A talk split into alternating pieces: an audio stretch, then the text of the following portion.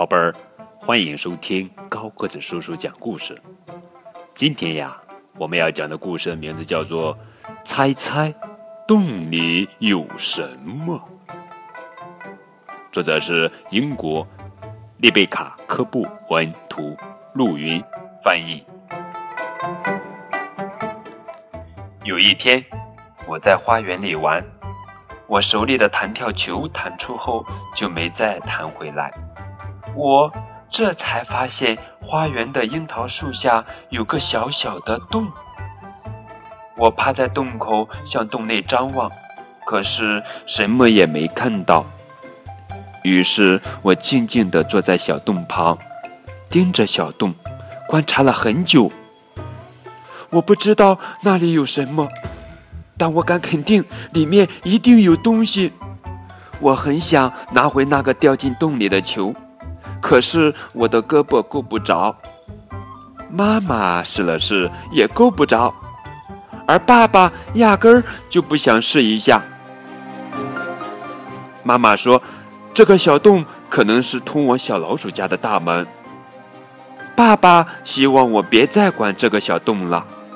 因为他觉得洞里住满了青蛙，而他是很讨厌青蛙的。姐姐说，洞里可能住着一头大怪兽。他还说，我最好能去送些食物给他，要不然当他饿的时候，就会跳出来把我吃掉。我把这个小洞指给小朋友们看，他们的想法都不一样。可我最好的朋友说，洞里一定住着一条大火龙。